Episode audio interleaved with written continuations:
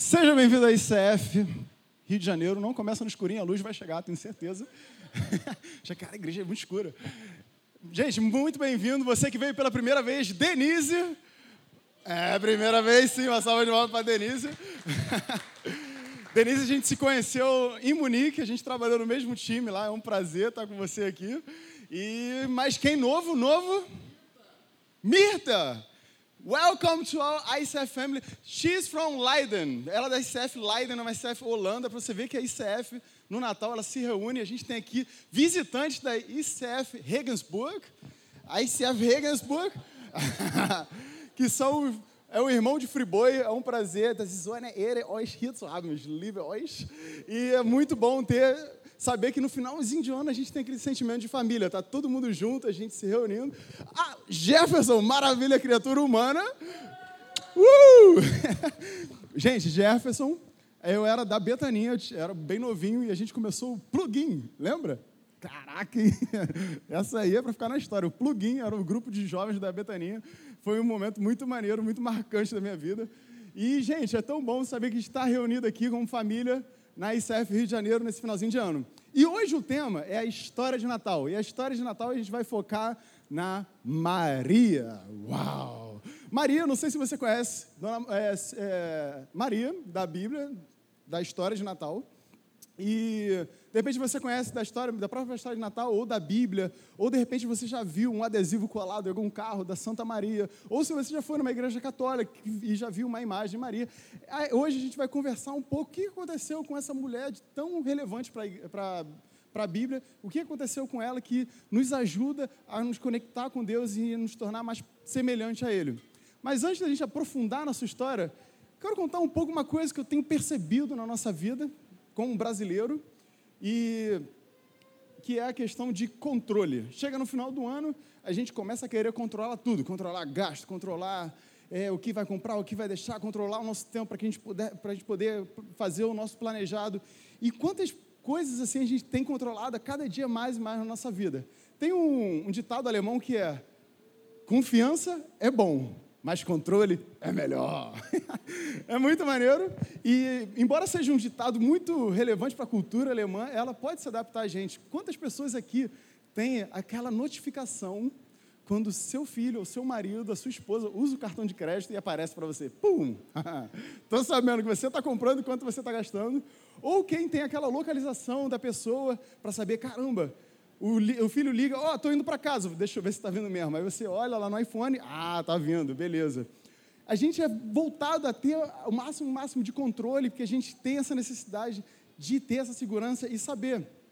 Estava uma vez na, no apartamento que a gente vai se mudar, eu e Elisa, quando a gente casar em março, ai, se Deus quiser, uh! e, gente, eu estava passando no corredor, uma gritaria, do nada. Que nem agora, gritaria. Ah! A gente assim, caraca, o que está acontecendo? E, e, a, e, a, moça falando com a filha. Ó, oh, não faz isso, tá errado, volta aqui, volta aqui, para com isso, menino, para com isso. Falei, gente, a criança deve estar tá arrepiando o local. Cheguei lá, era um cachorro. Eu falei, meu Deus, a necessidade até de controlar um animal, a gente tem essa necessidade.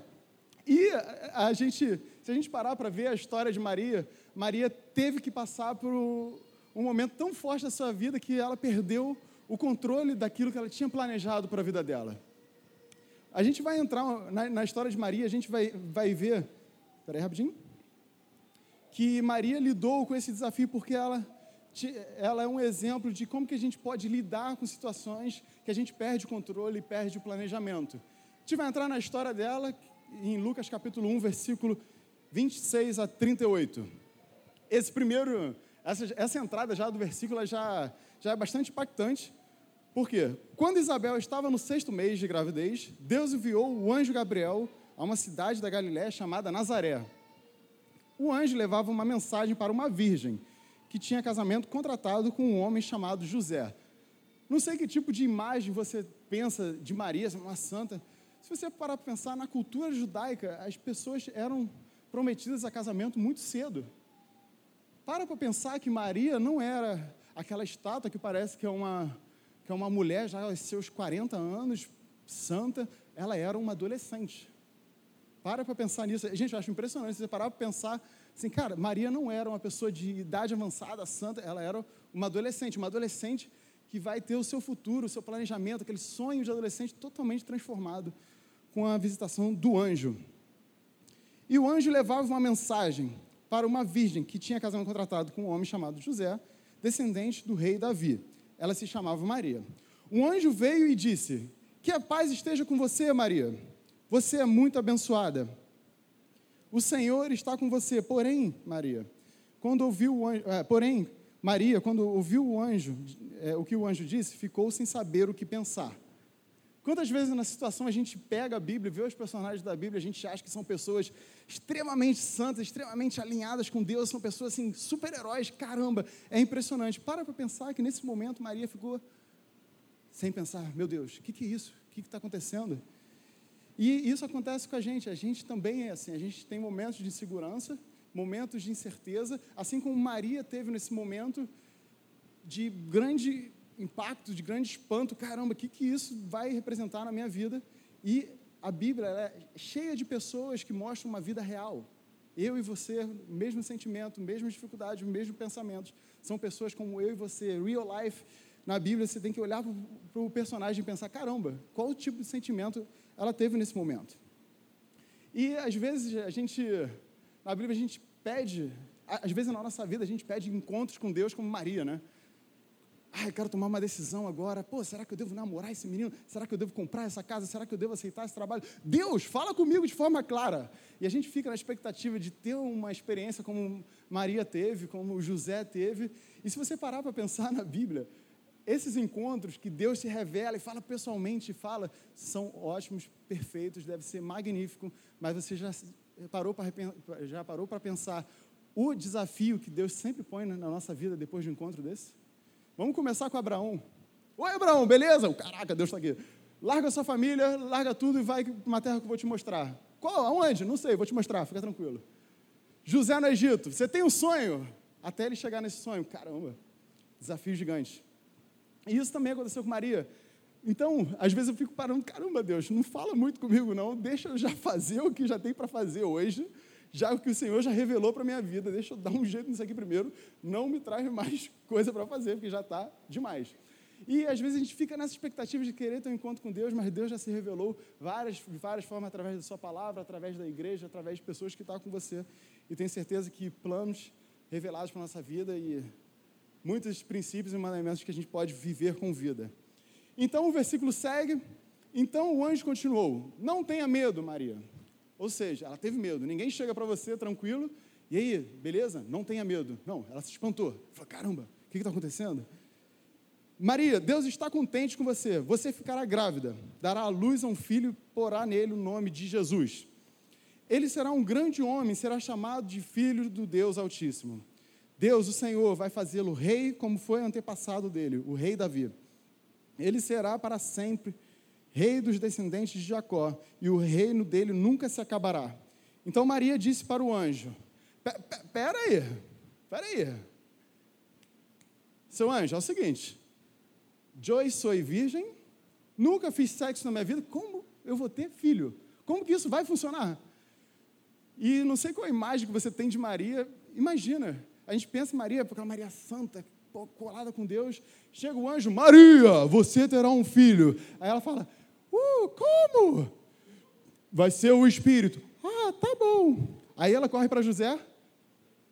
José, eu estou com um filho. Que isso, mulher? Como que você está com um filho agora? Ah, foi o Espírito Santo. Ah, tranquilo, tudo bem. Para pensar, você acha que essa é a reação? A casamento naquela época, está contratada por um noivado, está prometida por um noivado, não é que nem relacionamento de hoje em dia, on off. Ah, tá legal, eu, eu desmonto, eu começo. Não, era uma coisa muito séria. E essa decisão dela aceitar esse desafio de Deus para a vida dela custaria um preço muito alto e uma incerteza muito grande para a vida dela. E o versículo segue. O anjo respondeu: O Espírito Santo virá sobre você e o poder de Deus Altíssimo a envolverá com sua sombra. Por isso o menino será chamado de Santo e Filho de Deus. Fique sabendo que a sua parenta Isabel está grávida, mesmo sendo tão idosa Diziam que ela não poderia ter filhos. No entanto, agora ela já está no sexto mês, de gravidez, porque para Deus nada é impossível.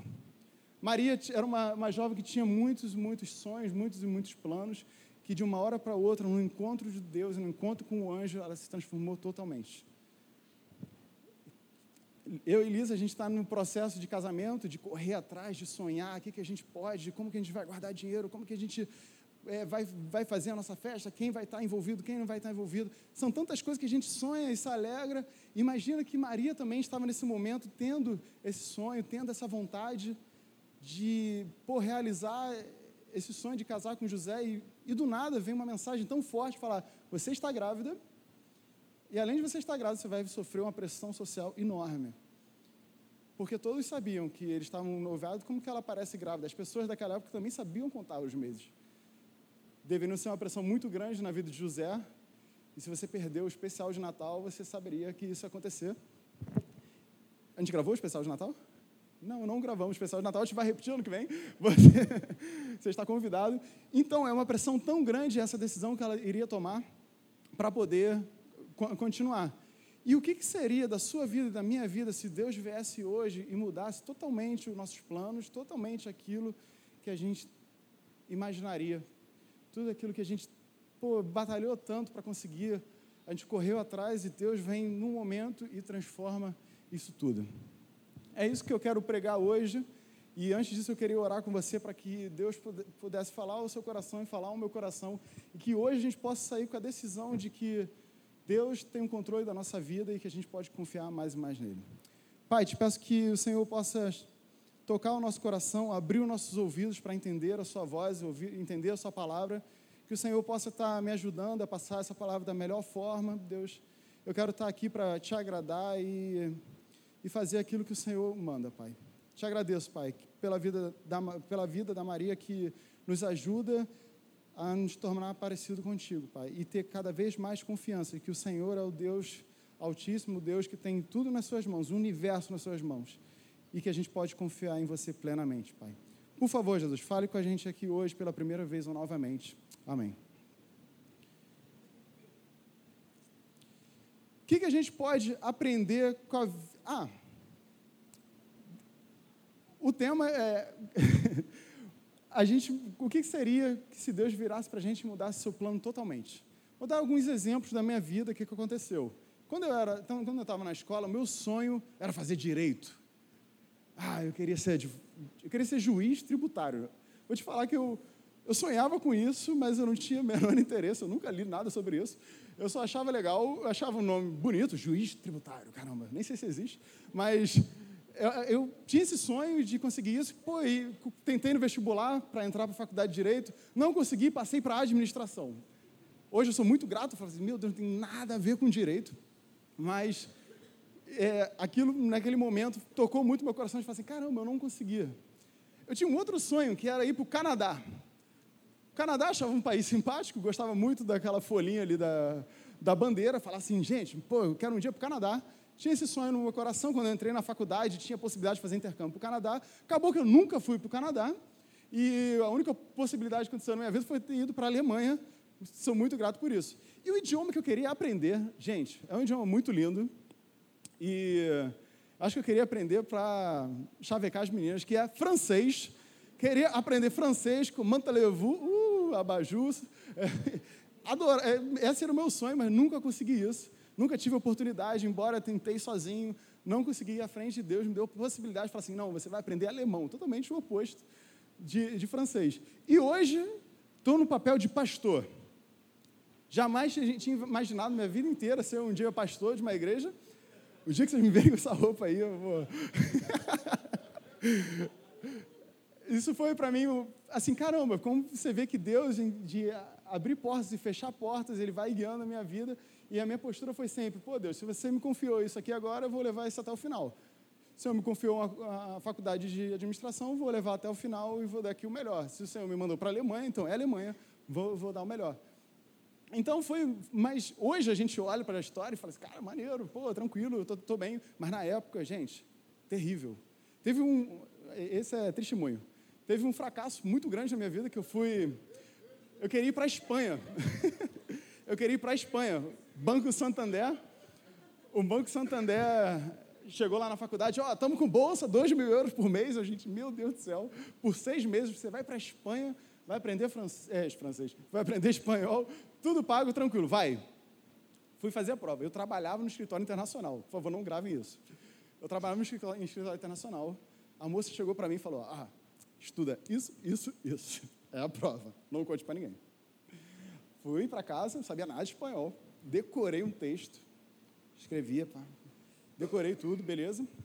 Fui para a prova. Quatro candidatos, três vagas. Fiquei em quarto lugar.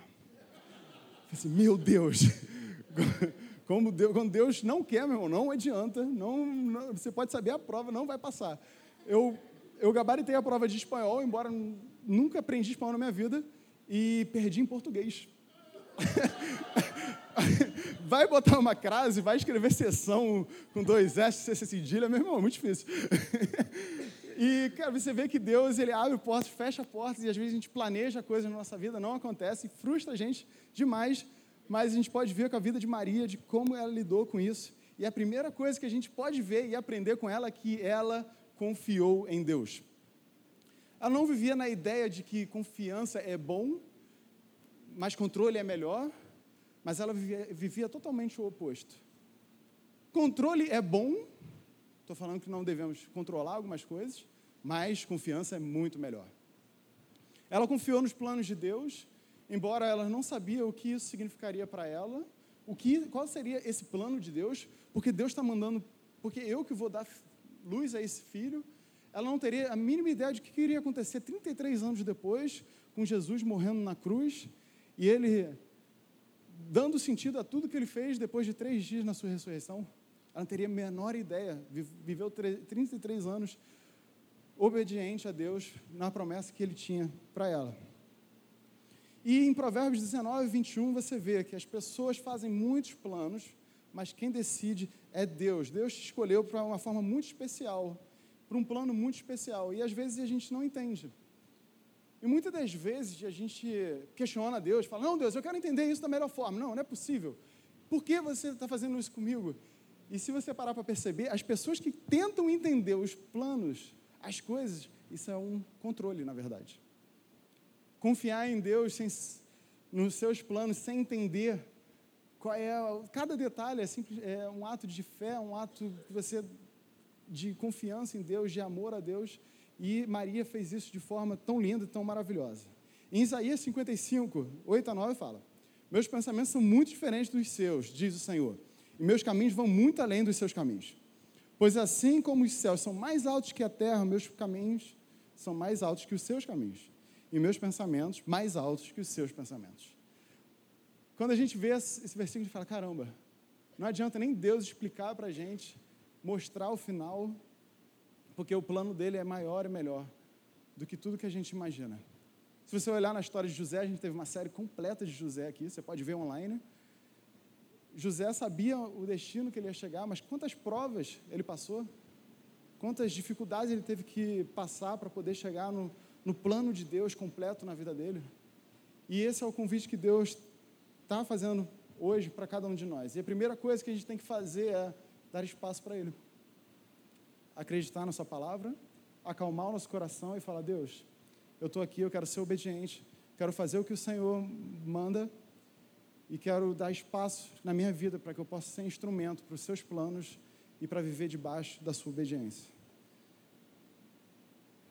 E mesmo é, Maria fez isso. Maria conseguiu viver que o controle é bom, mas a confiança em Deus, no Deus Altíssimo que cuida de cada detalhe da nossa vida é muito melhor do que a gente ter o controle de algumas coisas que a gente tem.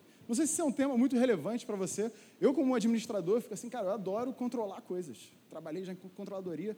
Quando eu, as coisas estão meio largadas, eu fico com o sentimento, meu Deus, está tudo perdido.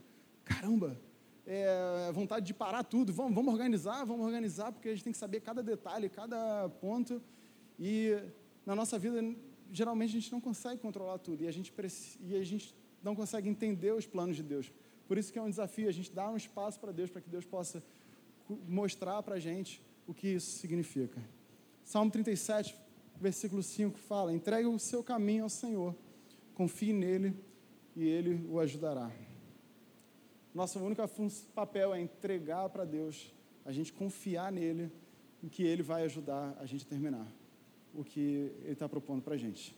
Segunda coisa que a gente pode aprender na, na história de Maria, é que ela viveu para Jesus. No Brasil, a gente vê muitas estátuas de Maria, a gente entra nas, na, na, rua, você passa, passa numa igreja católica, ou passa num monumento, sempre tem é, a, a estátua de Maria, e a gente vê que é um tipo de adoração. Eu fiquei muito curioso, falei, cara, por que, é, por que Maria? Por que a gente tem que tem oração para ela, tem tantas coisas? Eu pesquisei no, alguns padres católicos explicando que a adoração a Maria, na Bíblia, tem três tipos de adoração e uma delas é de admiração e honra. Eu falei, ah, cara, interessante. Interessante. E as outras duas são de louvor, exaltação e adoração, que são relacionados a Deus. E todo o tempo que é voltado para Maria, ela está relacionada a esse primeiro, que é de honra e de admiração. Falei, nossa, que interessante. O que a gente pode aprender com, com a Igreja Católica, de ver assim, cara, honrar e admirar a vida de pessoas que levaram a caminhada até o final junto com Deus, confiando nele, sendo obedientes. Falei, nossa, a gente precisa criar essa cultura dentro da nossa igreja. Não estou falando que a gente precisa, a gente não vai botar estátua aqui, não, calma, gente. O pessoal vai ficar desesperado, já vai botar a estátua aqui. Pô, Donola, caraca, top.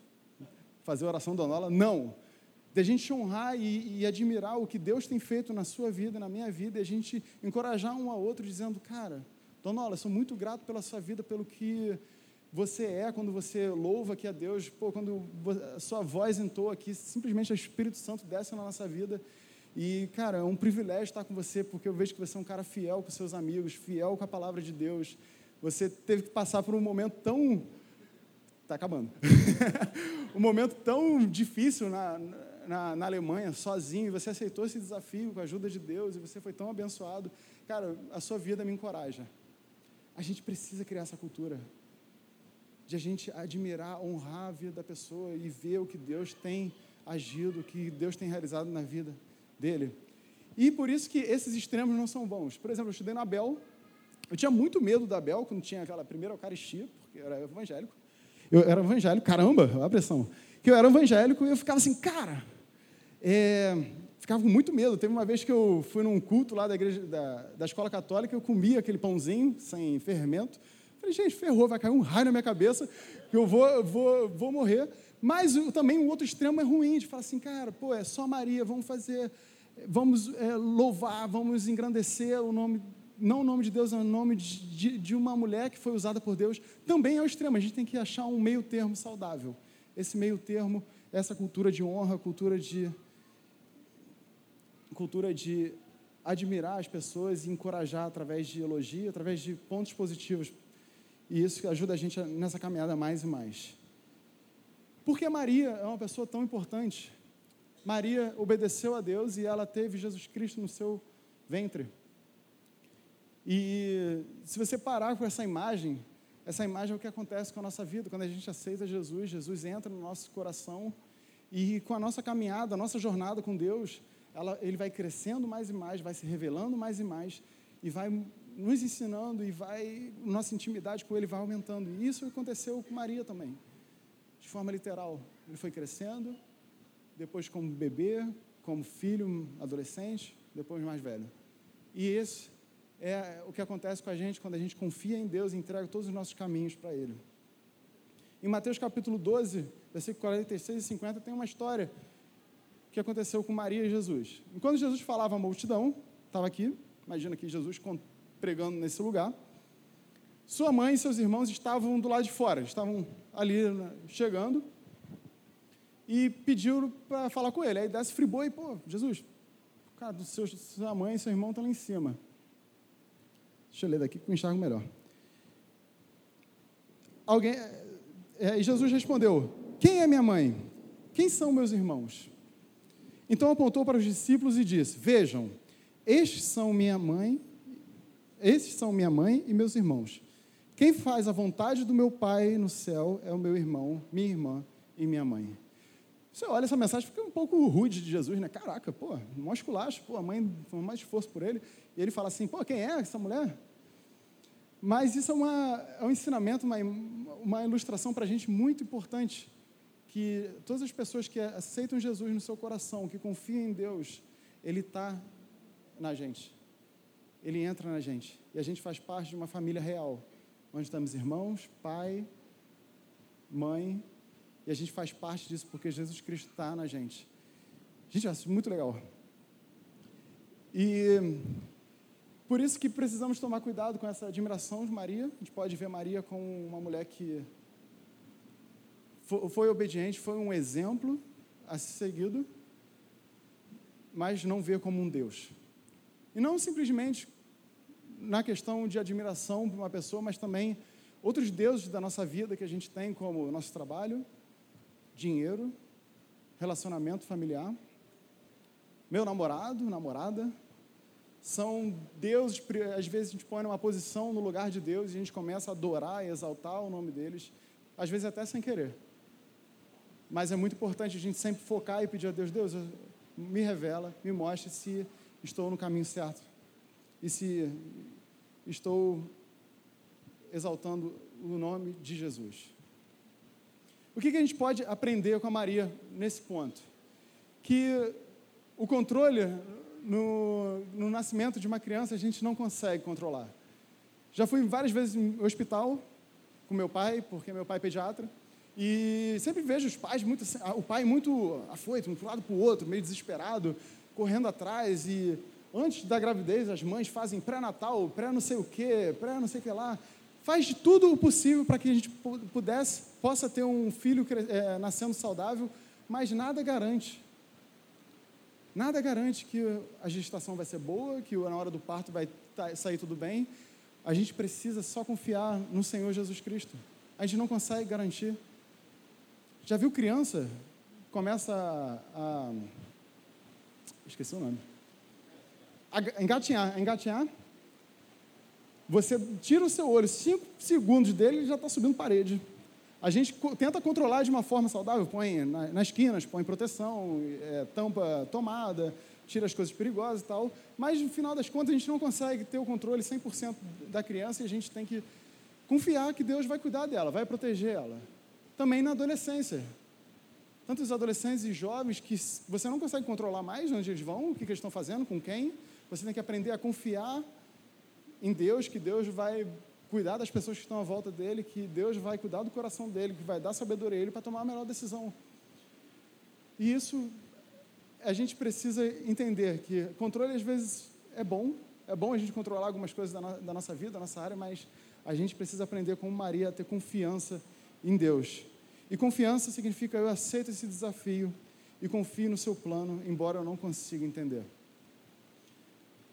Para a gente terminar, antes de terminar, eu queria ler o Lucas capítulo 1, versículo 38, que diz: Maria disse: Sou serva do Senhor.